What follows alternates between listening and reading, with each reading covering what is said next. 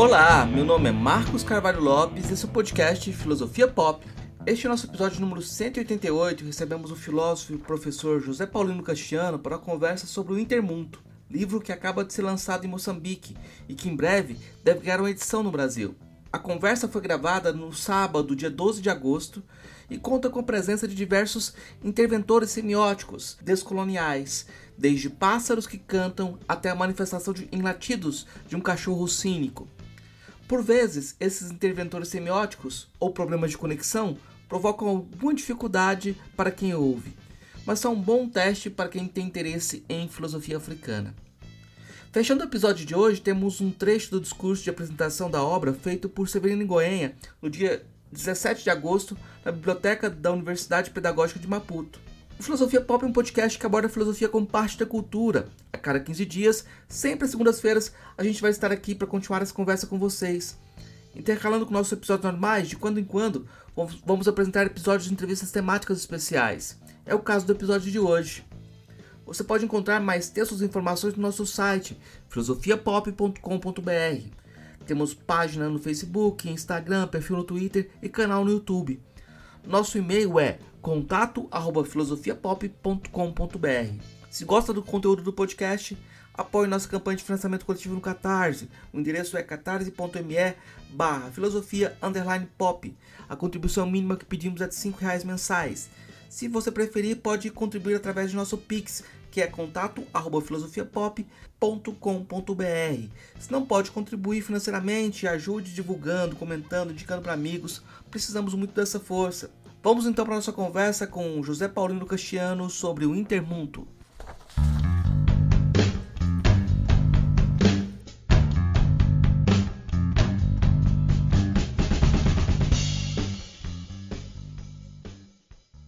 Hoje a gente recebe direto de Maputo o professor José Castiano. É uma honra poder conversar de novo com o senhor e é, o trabalho que a gente tem acompanhado e a possibilidade da própria construção da filosofia africana que o senhor tem desenvolvido, né? E o mote para nossa conversa de hoje é o lançamento desse livro uh, Intermundo, que não é um livro comum, porque como diriam os antigos, é um livro que para em pé, é um livro de 560 páginas, escrito durante um percurso aí mais longo, né? É um livro com mais fôlego, uh, que congrega muita coisa do que você tem produzido uh, nos últimos tempos e traz um esforço um, um pouco de sistematizar essa possibilidade do intermundo, né? Mas eu vou perguntar, você, vou, vou, partir daquela pergunta que o senhor vai ter que ouvir uh, muitas vezes aí, sobre o que, que é intermundo. Não tem como a gente fugir dessas perguntas por dever de ofício, deformação de ofício. É, nas línguas bantu, bantu quer dizer povos, é, muito quer dizer pessoa. Falando filosoficamente, muito é o sujeito, tanto o sujeito da história, sujeito do conhecimento, sujeito ético, até da construção do mundo metafísico. Portanto, eu parto, parto dessa ideia que o sujeito é que é mais ativo é, no, nessas áreas todas da filosofia. De certa forma, pode-se chamar é, muito como um sujeito, principalmente para o caso africano, da historicidade. A partir da ideia de que os bantos foram inventados, entre aspas, por eh, Padre Cid Templo, com a sua filosofia banto. Ou seja, quando digo inventados, é, passaram a ser conhecidos como tal na filosofia, como um povo unânime, com certos valores, certos hábitos, etc. É, e uma metafísica única. É, mas para mim esse banto expressa um pouco esse mundo objetivado por uma filosofia é, do Temples e todas as discussões que vieram depois em volta disso. É, para mim, quem faz filosofia de facto é o mundo, é a pessoa. A partir do projeto de Bussi Bolaga, que fala da crise do mundo. Então, o intermundo é uma categoria filosófica.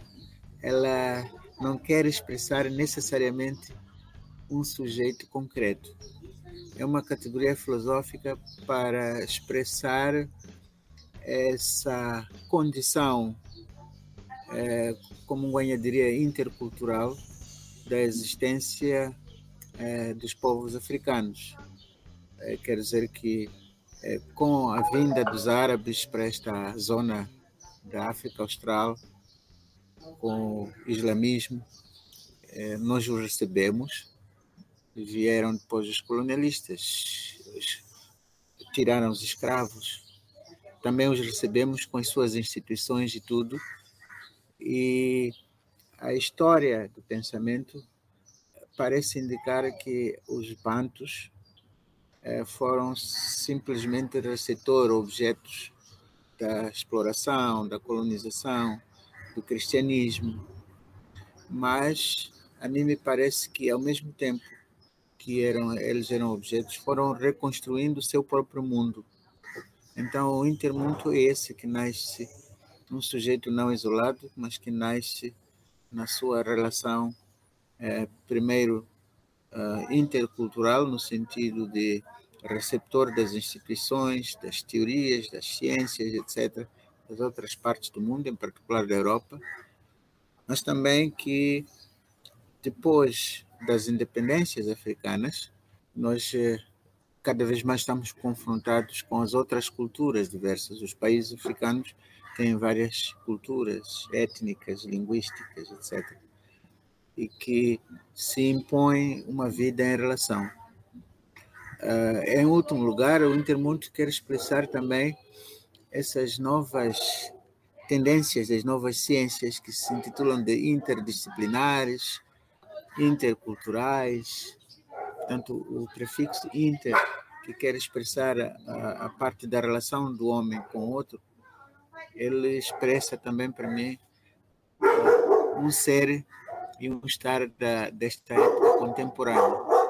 Então, o intermundo é exatamente essa categoria filosófica que quer captar a ideia de que a nossa existência ela é feita em interação. Né? Ah, por último, só dizer que eh, nós temos eh, aqui na Universidade Pedagógica uma cátedra da intercultura do professor Nguenha, e para mim o intermundo é esse sujeito que falta no conceito. As culturas parece uma coisa que existe lá e que é veiculado por certo. O livro que eu fiz sobre o Viegas foi uma intersubjetiva, no sentido de que ele, para além de ser um homem completamente universal, ele também se via como o representante da sua cultura. Portanto, nós estamos num diálogo intercultural. Não são as culturas que conversam entre elas, são pessoas concretas de cada cultura, sejam cientistas ou sejam artistas ou de outras áreas quaisquer, mas que estão lá a representar essas culturas. Então, o Intermundo quer também, é, vamos assim dizer, subjetivar a, a questão da intercultura ou da interculturalidade. Eu acho que a gente tem sempre essa dificuldade de trazer na nossa produção filosófica a nossa autoconstituição também. A gente sempre traz essa autoconstituição. E é difícil separar o que, que é, é de alguma forma, biográfico daquilo que é externo. Porque é, eu acho que esse trabalho de reconciliação e de construção do mundo acaba sendo um trabalho que você tem que fazer na sua própria história é, trazer sua história para dentro da filosofia, né? Eu queria perguntar um pouco sobre isso, como isso se relaciona com os aspectos biográficos, porque você escreve muito com TH e uh, faz questão de lembrar da, dessa palavra a partir da língua xizena. Por que que você faz isso? Por duas razões, se calhar três. É, a primeira razão é que eu é, cresci num ambiente tradicional. Como eu digo no, no livro anterior, eu cresci num rio, à beira de um rio, e de onde vem da minha mãe, e o meu pai estava mais, um pouco mais no interior. Então, a relação com os animais era muito próxima. É, o crocodilo, já que falamos dele, é o totem da minha da minha tribo, vamos assim dizer, da minha etnia ou da família, vamos assim dizer, é melhor ser família. E quando nós íamos a caminho para a região mais interior do meu pai, é, era normal acordarmos muito cedo e o meu pai sempre dizia que há um leão que nos protege, a família. Portanto, eu comecei a ver um leão não como aquele animal feroz, mas como um leão era branco, até recordo-me das características que ele dizia, e que nos seguia.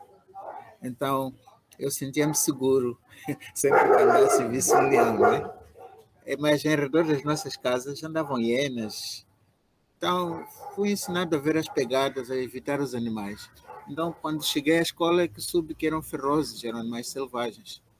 Então, essa, esta relação íntima com a natureza que prega a minha infância é que me fez é, olhar a natureza como algo parte é, de mim próprio. Né?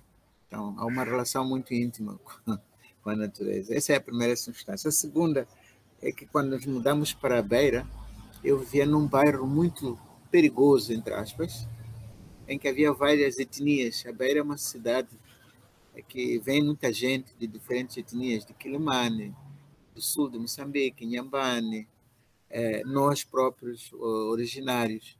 Então, os bairros suburbanos eh, tinham muito matope, matope é lama, e, e tinha um convívio muito forte, quer dizer, uma relação muito forte. A gente sabia quando que alguém acordou, quando que não sei o quê, e ah, quando eu cresci, eh, comecei a ler que naquele bairro da Munhava, chama-se assim, havia contradições étnicas. Serão que os Senas lutaram contra os Daos por causa de uma liturgia na igreja. Então, você, quando for a ler sobre a Beira, vai sempre ver esse tom de quem escreve que é uma cidade conflituosa. Então, isso entrou em conflito com a minha própria natureza porque eu tendo vivido lá, não vi os conflitos, eu vi mais a relação entre pessoas diferentes que tinham os problemas normais e não eram contradições interétnicos, como se quer aqui mostrar. A política vive disso, naturalmente. Mas eu acho que aquilo foi a forja da ideia de dizer que não há conflitos naturais entre pessoas de etnias ou cores diferentes, culturas diferentes, então, essa é, vamos dizer, a segunda fonte. A terceira é quando fui à Alemanha estudar, e então eu tive que fazer meu mestrado em Hegel, e é muito complicado aquilo aí. Quer dizer, ler a fenomenologia do espírito, essas coisas todas. Então, aí jurei que quando voltasse, eu havia de tentar fazer compreender pensamentos muito complexos expressos na filosofia alemã. Imagine lá o Nietzsche, imagine lá o Kierkegaard, que tínhamos que ler também, Schopenhauer. Então, eram, eram pensamentos complexos. Então, eu jurei que, que, que, apesar de serem pensamentos necessários para nós, eh, nessa relação intercultural que era vertical, que era possível traduzir esses pensamentos complexos em palavras simples, compreensíveis a todos nós. Então aí achei que havia sim um elo intercultural é, muito muito forte e que pronto são circunstâncias da minha vida que sempre a questão de relação, escutar, conversar. Aliás, esqueci-me de um episódio que também é importante. Eh, já voltando para a tradição, à beira do rio Zambeze, se for a ver no mapa, o rio Zambeze é, é um dos maiores da África. Então, para atravessar para outro lado, era um trabalhão quando estava cheio, né? Então, nossas casas estavam no lado do sul do rio eram praticamente mini hotéis, porque as pessoas que queriam atravessar para o outro lado ficavam dois dias, três dias à espera do guia ou à espera que a água baixasse, até às vezes um mês. Então cresci também com, entre aspas, desconhecidos. E aí é, não podíamos perguntar de onde vem este, de onde vem aquele, parecia ser um incômodo, não é? Como crianças. Então é, aprendi a ouvir, a escutar, a deduzir por mim próprio aquele vem de onde, por que, que está a dormir numa cama melhor que os meus pais davam e eu tinha que dormir no chão, etc. Então, escutar as conversas e deduzir próprio.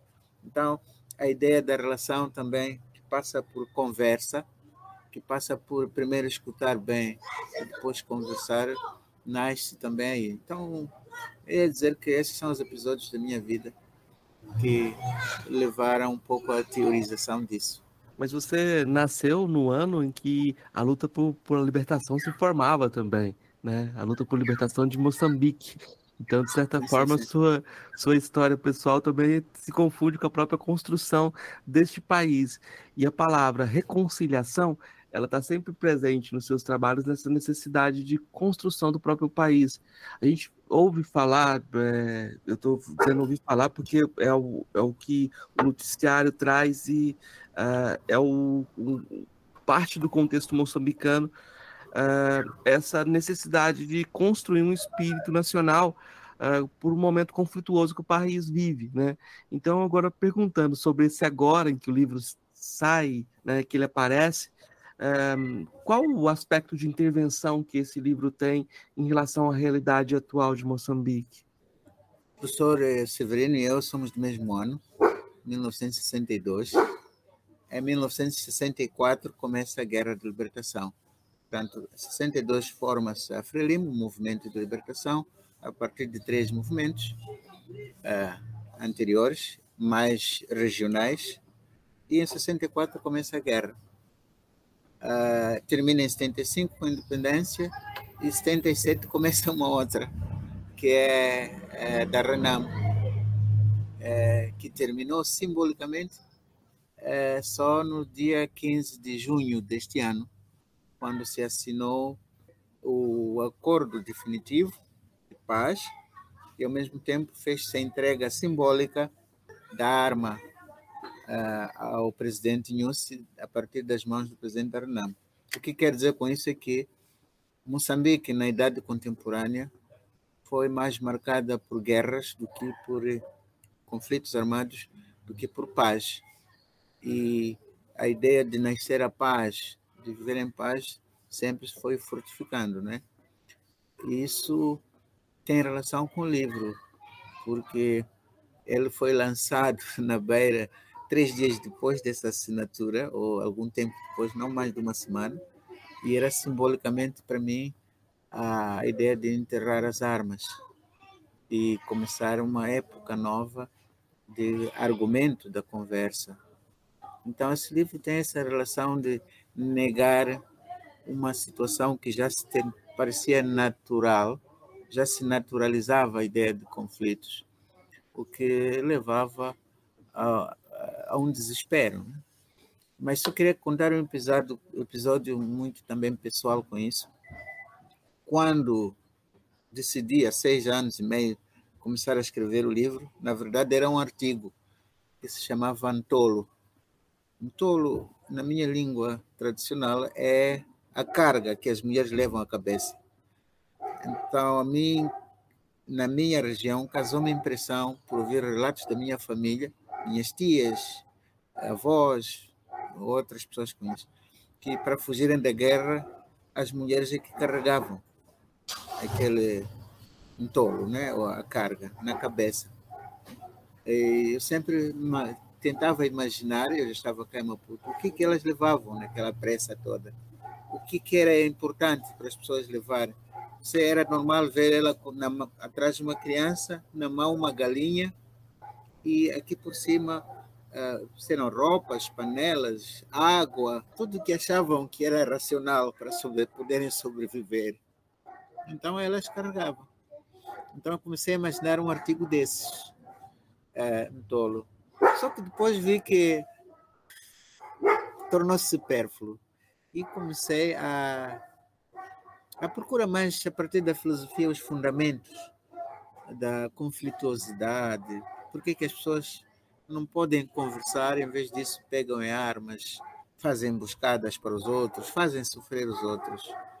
Então, o Moçambique contemporâneo é este, né? E acho que uma filosofia que quer ser o resumo do tempo no pensamento, para pegar o corpo em Hegel, não pode sair deste tempo presente, que Moçambique, no fundo, é um pouco o que está por África, não é?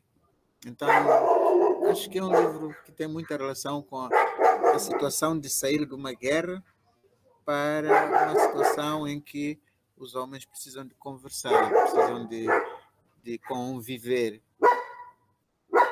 Aquilo que no fim do livro chama uma democracia reconciliatória. Essa imagem é uma imagem muito forte, sobre, uma imagem sobre aquilo que a gente precisa uh, mais basicamente. E aquilo que a filosofia pode trazer também para essa situação né? Porque o conflito de certa forma continua, né? A gente tem conflitos no norte de Moçambique e a própria ideia de, do país unificado, ele, ela fica em xeque com esses conflitos, né? E você vem do norte do país, que é a região hoje que está sofrendo mais. É, do centro. Ah, tá. Mas é, você vem, você vem da, não, não vem da, da região da capital. A gente fala assim, quanto mais longe da capital, mais. mais... Ou seja, o centro foi onde nasceu o conflito armado civil. Foi perto, a, a quilômetros da minha região originária. Né? Então, agora, se quisermos falar filosoficamente, é, é, foi isso que me levou a busca da filosofia do mínimo, vamos assim.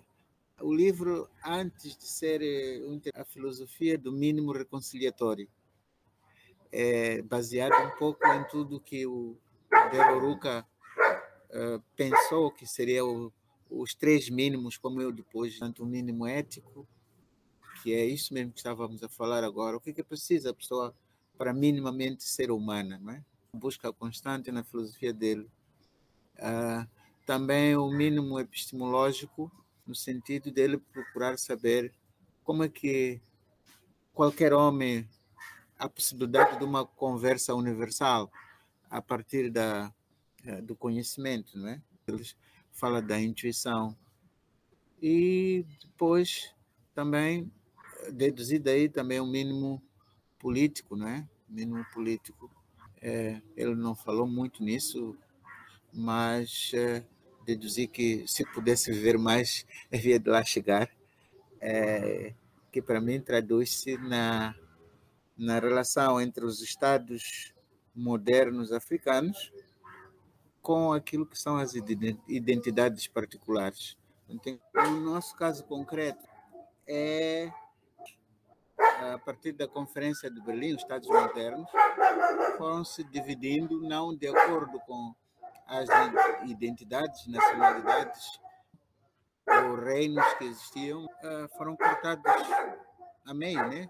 Portanto, resulta daí uma possibilidade de grupos étnicos, em alguns momentos, esse Estado central, centralizado, ele conflitua as identidades particulares. Então, temos que buscar uma espécie de uma democracia mínima, que eu chamei uh, reconciliatória.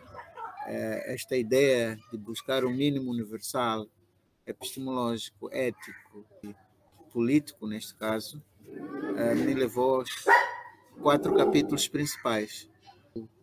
O primeiro é o missionarismo e espiritualidades, aí tem que existir um mínimo também. Os eh, europeus vieram com toda a sua carga civilizatória, entre as quais contemplava a ideia de trazerem seus deuses para cá, ou seu Deus, impostas numa sociedade que também tinha os seus. E numa segunda fase começam a formar missionários africanos. Antes eram brancos. E esses africanos missionários eh, tiveram problemas de identidade muito sérias. Eh, para combinar o tabu com o pecado, por exemplo. Né? Estudei eh, dois ou três missionários a partir desse ponto de vista, como é que reconciliaram estas crenças eh, que lhes foram, foram obrigados a, a seguir e as suas próprias eh, religiosidades locais. Né? Então, esse é o primeiro capítulo. O segundo trata-se de etnocidades e cidadania e estados modernos. Não é? Os problemas de identidade, as políticas de identidade. No primeiro, não podemos chamar que é filosofia da religião, mas é filosofia, se calhar, sobre a religiosidade yeah, ou espiritualidades. O segundo é mesmo esse conflito entre o Estado moderno e os estados pequenos, etnocidades que se encontraram aqui e que eram campos de cidadania, né? que veio se impor ao outro. É, então é uma, é uma espécie de filosofia política, se assim quiser. O terceiro trata mesmo da filosofia é, na sua dimensão ética, tanto a ética política da reconciliação, e na sua dimensão é, epistemológica, portanto, nesta questão do mínimo epistemológico. É, o quarto capítulo é um capítulo que veio um pouco depois, é, mas que eu pensei que encaixava muito bem, porque havia um outro conflito que precisávamos de reconciliar, que é entre as novas tecnologias e as culturas locais, não é? Então chamei-o de tecnocultura, justamente para para mostrar essa dimensão de que as nossas tradicionais, no sentido não de antigas, mas no sentido aqueles que ainda existem, eles precisam de abraçar a tecnologia, mas não para fazer outra coisa, senão para desenvolverem-se a si próprias. Então, são essas quatro partes que compõem o livro e termina com um discurso que eu chamei discurso de uma democracia reconciliatória. Mas aquilo é mais um apêndice, um regressar, etc., ao resto, e empacotar uma espécie de utopia. Né? O que, que significa essa passagem do banto ao mundo, em direção ao intermundo? Eu, é, é... eu, eu acho que a gente vai ter o, o, esse caminhar com o próprio caminhar da, da filosofia também, né? Bom, o, e é isso. A filosofia, a filosofia africana depende do ponto de vista com a ideia do Temples, não é? Toda essa discussão em volta disso, é, alguns acham que foi isso, né? Embora eu não o veja assim tanto, mas é, é, o Bantu é aquele aquele conceito que quer classificar os povos subsaarianos que falam supostamente a mesma língua, têm uma base cultural comum e, no fim, foi a base para criar organizações como a Unidade Africana, movimentos panafricanistas, etc. Tudo. Essa ideia de que há uma africanidade básica, comum, é, e que, de certa forma, objetiva os povos bantus, ou os povos africanos, na sua diversidade, num só. É, o que quero expressar é exatamente isso. Começa-se a filosofar a partir daí, o banto. No entanto, eu penso que a crítica à etnofilosofia, ou às etnofilosofias, a, chamado, a chamada geração crítica, é, cristalizada pelo Ebossi Bolaga, é, mostrou que, afinal, por trás desse projeto Banto, existe um projeto muito e aliás que é o mesmo o principal que é segundo ele tem na ideia que o muito é aquele que se recusa a viver num contexto de arbitrariedades é, o contexto colonial da, da escravização era esse né é, do de, de uma arbitrariedade em relação aos direitos do homem. Não sabias quando é que serias preso, não sabias é, quando é que você vai ser retirado do, do sítio onde você mora para outro sítio. É, não sabias, havia muitas leis é, racistas até, ou racialistas, como quiser, mas pelo menos que excluíam os negros de estarem nas cidades, etc. Portanto, coincide que o, as independências põem fim ao projeto Banto e com as independências os países africanos notam que afinal a, a liberdade coletiva não era o fim último é, tem que ser como o Severino diz né da, das independências liberdades né então haviam liberdades que era necessário construir para construir a nação livre, né? Quer dizer que os homens uh, tinham que ser livres, tem que ser a liberdade de expressão, liberdade de movimento, liberdade de se uh, filiarem a um partido, a uma religião, todas essas liberdades. Aí, para mim, começa o projeto Muito, de facto, que é um projeto da liberdade do sujeito. Então, eu divido um pouco a filosofia africana nesses termos, não é? Nesses termos. Então, isso significa do Bantu. Eh, como é que é? Como é que é o título?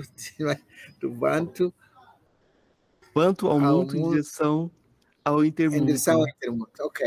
Então, então uh, o intermundo é esse sujeito de reconciliação, como eu disse antes, e que não é uma categoria final para mim. Uh, é, uma, é, uma, é uma passagem necessária para o entendimento, para terminar seus conflitos é, e a argumentação servir a principal arma, portanto, o desarmar as mentes, mas é, o intermundo, como eu escrevo no livro, não é o fim em si. A reconciliação não é um fim em si. O fim mesmo é a liberdade do mundo, é a justiça e é vamos assim dizer, ultrapassar essa situação de precária com que uh, a maioria dos africanos vivem, de muita pobreza para muitos e muito para, poucos, não é? Então esse é o fim. Só que antes de chegarmos ao paraíso da justiça, etc., é preciso que nos entendamos aqui como é que vamos lá chegar. Então a, a reconciliação que é a tarefa do Intermundo é uma fase transitória. Eu nunca a concebi como uma fase é, terminal. É uma fase de repensar como é que nós vamos chegar a esse desiderato do mundo que tem que viver, como diz Ebussi Bolaga, livre das arbitrariedades das coerções eu vejo muito esse diálogo que você tem com o Ibuzi Bulaga e essa tensão do mundo em crise, né? Então, uhum. é como se a coisa estivesse sempre se desdobrando. Se eu pudesse fazer uma, um jogo aqui dialético, eu diria que o mundo é. se apresenta no, no espírito da tradição ao espírito da reconciliação, a ideia de mundo com TH, né? Quando você se coloca biograficamente, e agora você dá um passo para essa ideia de intermundo. E é muito curioso que você já falou que tem o, o título do próximo livro. É claro que você não precisa uh, manter esse título, mas é só como ideia, a ideia do antimundo, né? Como se você tivesse agora esse outro desdobramento de forças uh, conflitantes, né? Porque na, na, ideia não é construir um novo, um, um, novo paradigma de subjetividade como a modernidade construiu. Não é um, um, um uhum. sujeito fechado é uma, é uma construção de possibilidade de diálogo. E esse é um ponto que eu queria chamar muita atenção, porque uh, você. Uh, aqui no Brasil, o pessoal tem se aproximado da filosofia do José Castiano, José Paulino Castiano, que é objeto de estudo. Né? Só que objeto de estudo, às vezes, uh, como ferramenta, as pessoas instrumentalizam e misturam muitas coisas, às vezes sem levar em conta as diferenças. Uma coisa que acontece muitas vezes é, é você transformar o paradigma Ubuntu numa lógica é, neoliberal. É, como é que isso acontece? Você diz, é, eu sou porque nós somos, no, no, no, no, Ubuntu, né? Você coloca o nós como mais importante, e agora a gente está dizendo nós somos porque eu sou. Aí uma pessoa se afirma como a portadora do direito e da coletividade. Né? Essa apropriação neoliberal dessas imagens oh. tradicionais é um problema também em Moçambique? Sim. Agora é tudo que se diz que é Ubuntu, mas que parece ser um, ter tudo menos Ubuntu, né? É, eu, eu penso que a filosofia Ubuntu tem a sua essência dupla uma essência ética, é, não é metafísica. Portanto, o que eu penso é que há uma grande diferença na fundação da filosofia é, no Ocidente e África. Acho que é o fundamento da filosofia africana deve se buscar na ética. É, daí é, para a filosofia do direito, para a metafísica, etc. Por que, que na ética? Porque a, a filosofia africana é, está muito atenta à relação interhumana. Então, na ética, o segundo elemento de valência é que essa ética. Eu estava a dizer que, para mim, a filosofia Ubuntu e não Bantu é uma filosofia que nasce com duas valências primordiais. A primeira valência é que ela é de base ética e não como no Ocidente metafísica. É uma filosofia muito preocupada com as relações entre os homens, entre os sujeitos, entre os mundos. É, e são relações de identidade, são relações é, até de conhecimento e são relações também de representatividade. Este fato de ela ser ética, mais do que metafísica ou epistemológica, portanto, o fundamento da filosofia Ubuntu, faz com que, por exemplo, eu estava a dizer que o Sócrates ou o Diógenes, eh, se estivessem numa comunidade africana, não seriam conhecidos como filósofos, seriam conhecidos, talvez teriam a fama de provocadores, não é? Porque aqui é a filosofia Bantu, Ubuntu, desculpe, tem uma, uma dimensão ética que o Uruka chamou moral, moral commitment. Caminha-se para a política e caminha-se para até a metafísica, não é? Quando falamos de antepassados, mortos-vivos, essas coisas todas. A outra valência, eu estava a dizer que, por exemplo, Diógenes e, e Sócrates, uh, se estivessem em África, não seriam conhecidos como filósofos de jeito nenhum, porque eles andavam a perguntar às pessoas na praça pública, às vezes as pessoas ficavam zangadas, incomodadas, enquanto que aqui o filósofo, no contexto africano, é mais aquele que tem um o que o Ruka chama moral commitment dos sages. Ele tem que se comportar é, muito bem, não pode espantar as pessoas, não pode indignar as pessoas. É, portanto, essa é a imagem de um sábio, de um filósofo. A segunda valência que é importante no Bantu, no, no Ubuntu, é a valência comunitária, mais baseada na comunidade. Então, não, não foi uma filosofia que surge, na sua essência, a partir de uma ideia de sociedade, de indivíduos polarizados, de sujeitos que têm direitos diferentes. Os sujeitos uh, percebiam-se com direitos eh, circunscritos a, essa, a, essas comunidades, não é?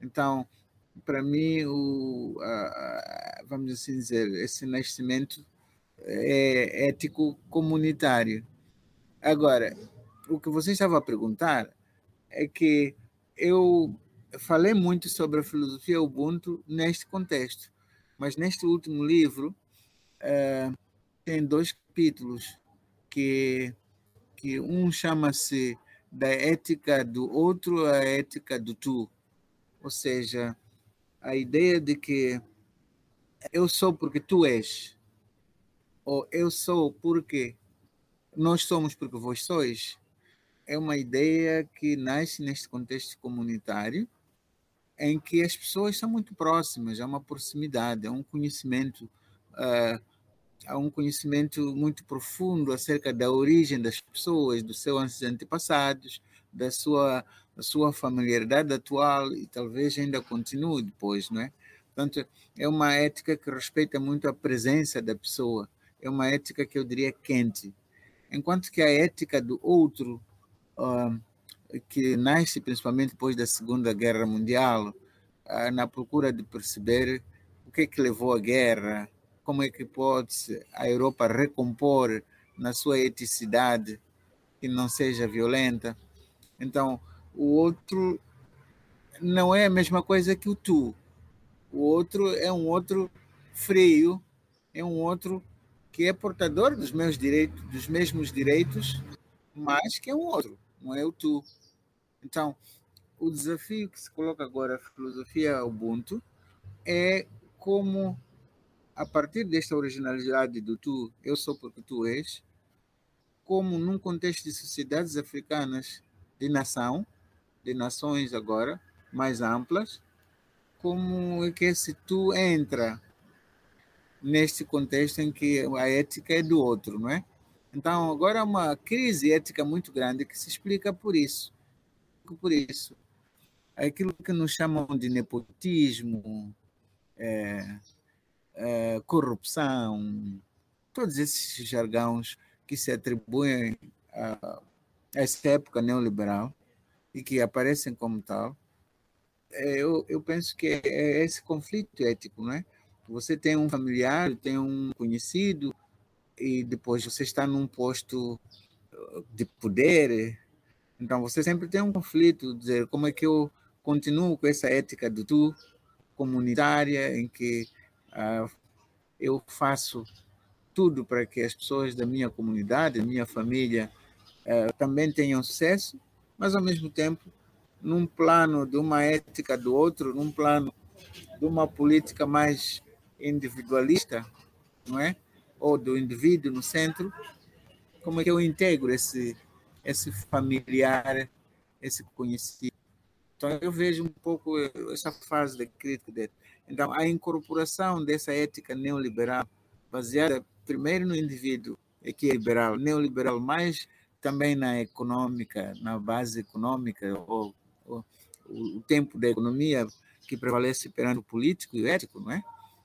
É o tempo do materialismo e da sobrevivência para muitos dos povos. É um conflito muito grande, não é? É um conflito que a filosofia ainda não conseguiu resolver, não é? Portanto, pensar profundamente sobre isso. Então, é, o neoliberalismo invade, de facto, essa ética fundamental do Ubuntu de uma forma muito forte, não é? Esse texto, nesse texto você dialoga muito com a figura do Mandela, né?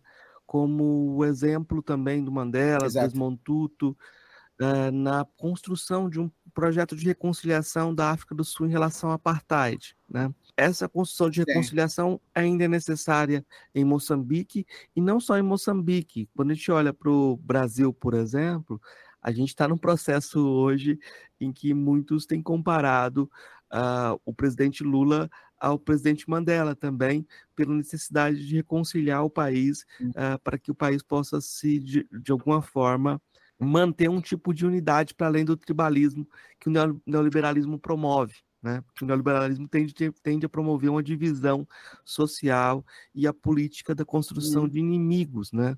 de, de um racha entre os uhum. países. Como é que você vê a posição de Moçambique uhum. é, em relação tanto a essa procura de um, de um exemplo, tem, um, tem pensar uh, o que o Mandela tem uh, fe, fez como exemplo, quanto no problema também de um certo imperialismo local, né? Porque uh, e esse imperialismo local a gente pode dizer que é até filosófico, né? Porque até que ponto que você tomar a África do Sul como exemplo não, não te leva a uma certa subalternização, é. né? Tratando-se do projeto do livro, eu, antes de chegar ao Mandela, eu falo um pouco do Haiti. Ah, se se recorda o Haiti quando fica independente, né? liberdade ou morte, venceremos.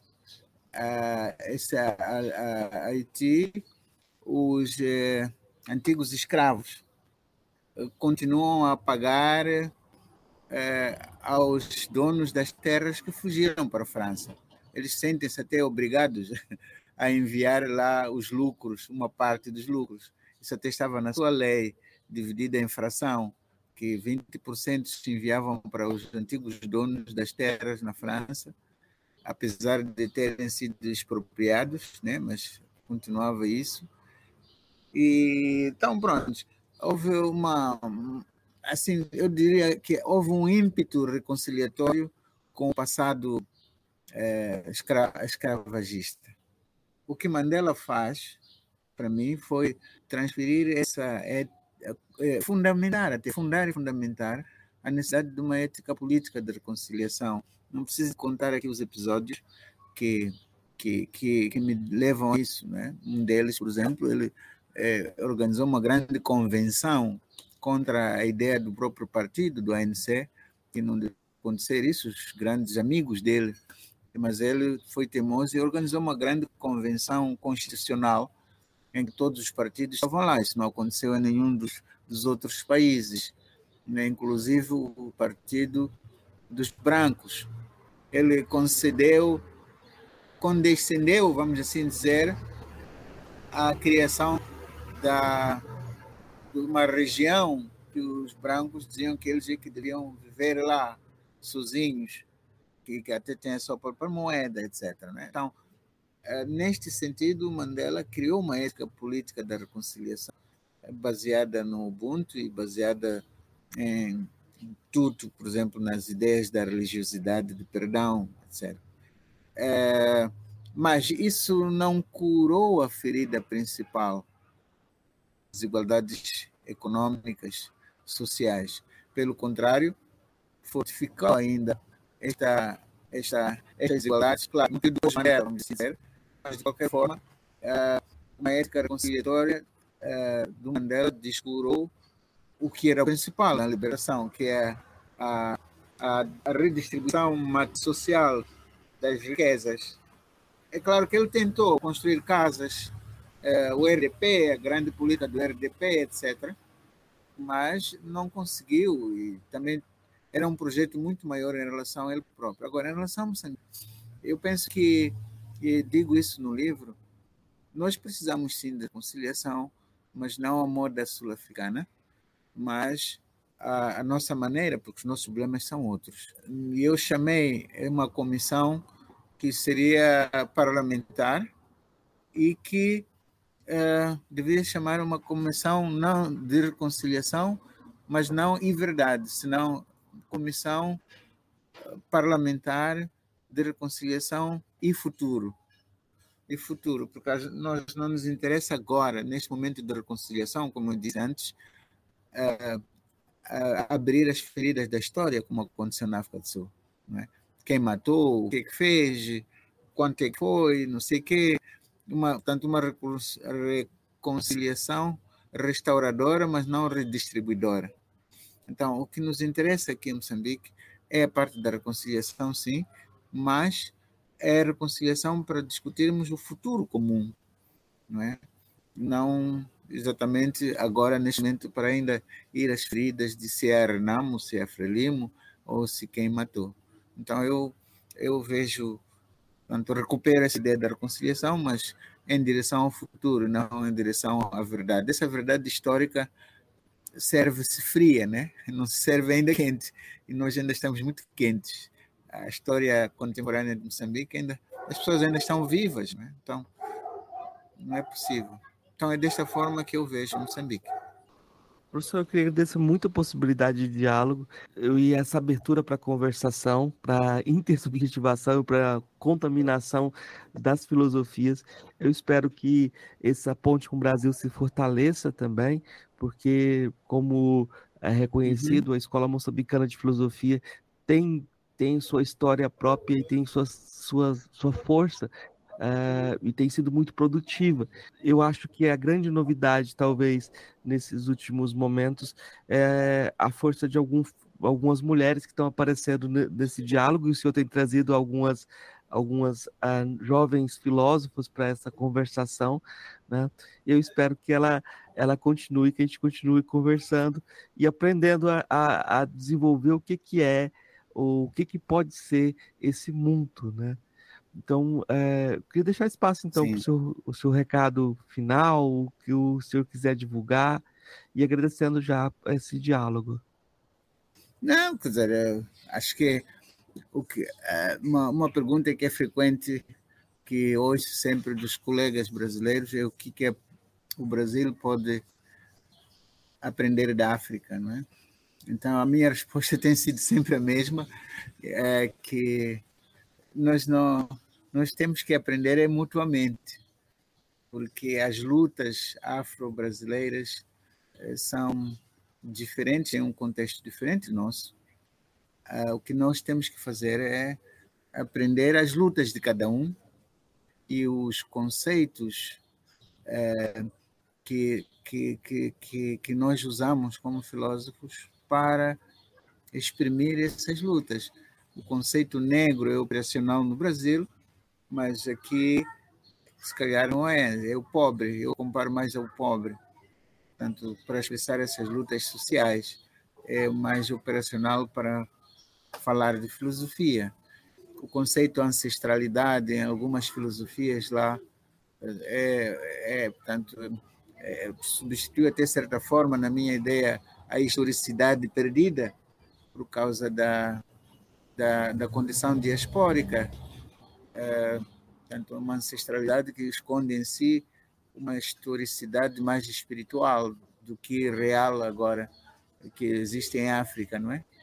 Então, nós temos que aprender uns dos outros é nas lutas, os conceitos que nós usamos e, e trocarmos essas lutas, é, mas é, é, não há o diálogo deve ser baseado nisto, não é? Não há nem nada que nós possamos ensinar, mas é, temos muita coisa por aprender um dos outros, não é? Então esses diálogos têm que continuar com, com esta ideia, não é? A, a África tradicional e primitiva já desapareceu quase, não é?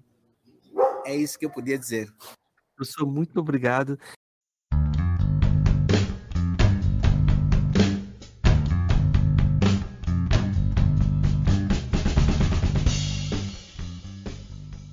Uma das últimas viagens que fiz fora de Maputo, fora de Moçambique, fui ver um museu e chamava-se Museu do Futuro. Era em Berlim, Alemanha Zukunft Museum, assim se chamava.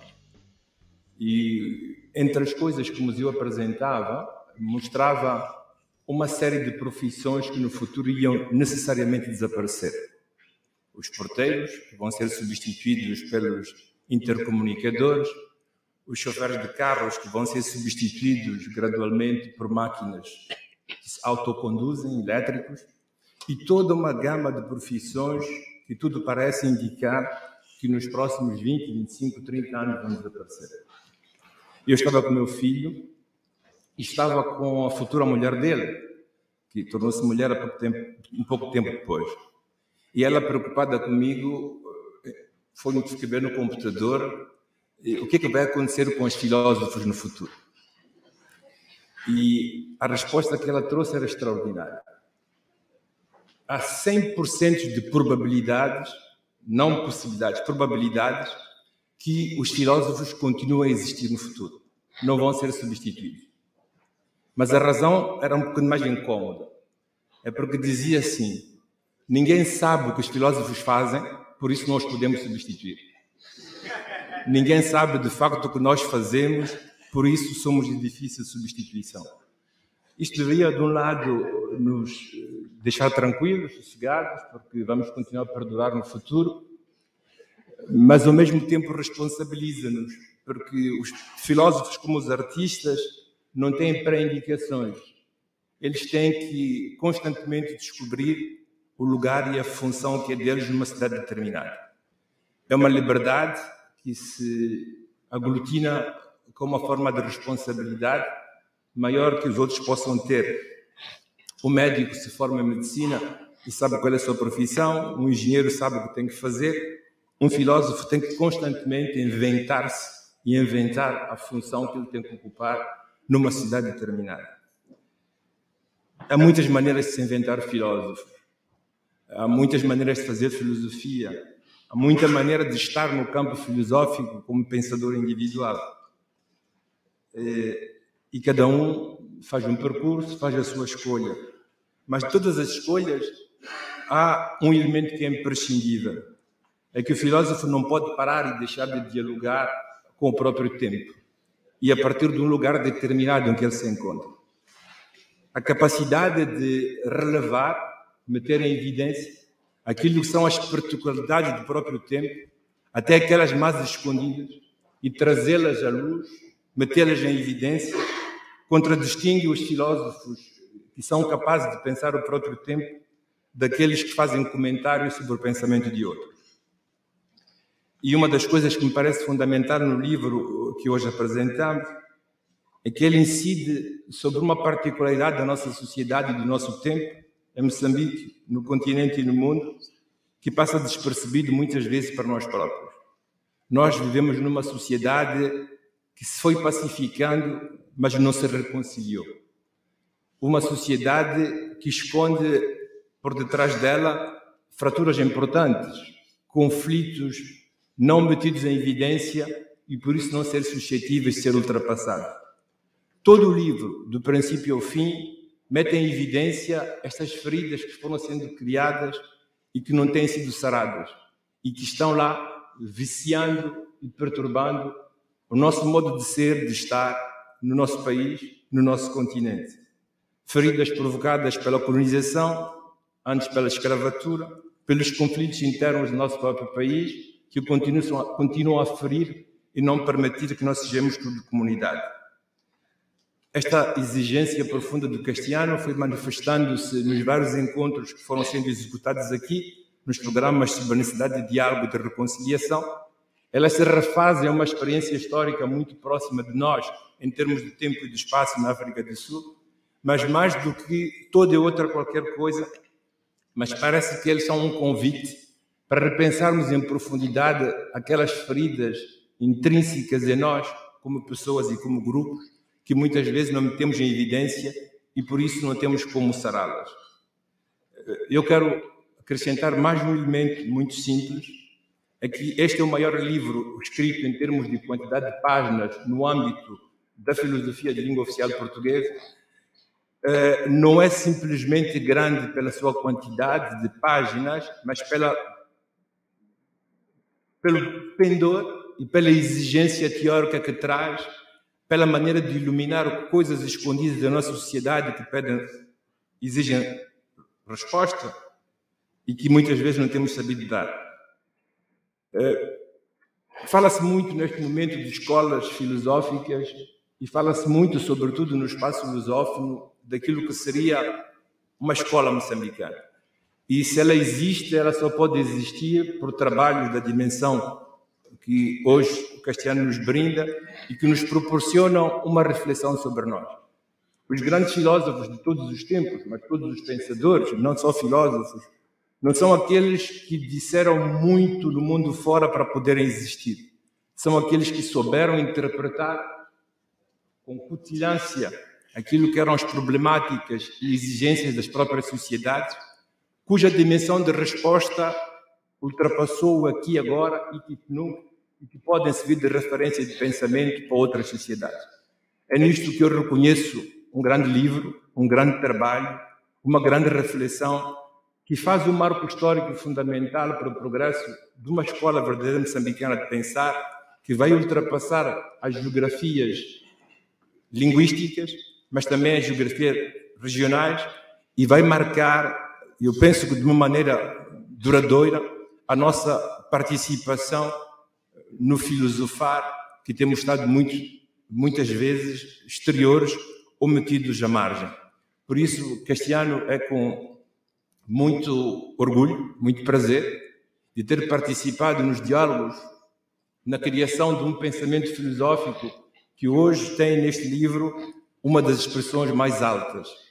E isto fica também como um desafio para os outros, para os mais novos, para aqueles professores doutores, vejo o tomo ali, para darem continuidade a esta expressão alta do nosso pensar filosófico moçambicano e que tem na UP a sua moradia principal, para que possamos não tanto filosofar para que os outros vejam e nos reconheçam, mas que possamos ser porta-vozes de exigências mais profundas de um processo de reconciliação da nossa sociedade e do nosso continente que tanto precisam. Então, com muito orgulho, muito prazer que participo neste lançamento do livro e parabéns e um grande abraço. O caro colega e amigo José Paulinho Castiano. Obrigado.